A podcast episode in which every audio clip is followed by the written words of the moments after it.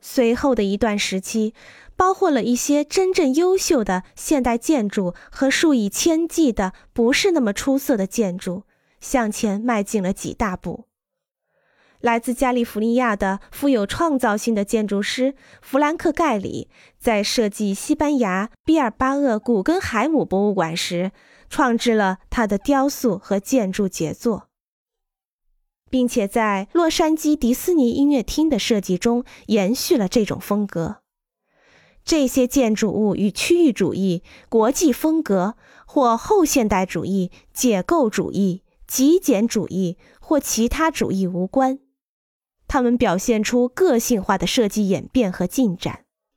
这其中，个别天才建筑师充分利用了数字软件和创新技术。这些天才尽管处于上述所有影响之中，但却为人类贡献了非凡、全新、美丽的建筑。建筑批评家们把这种新的范例称之为“毕尔巴鄂效应”。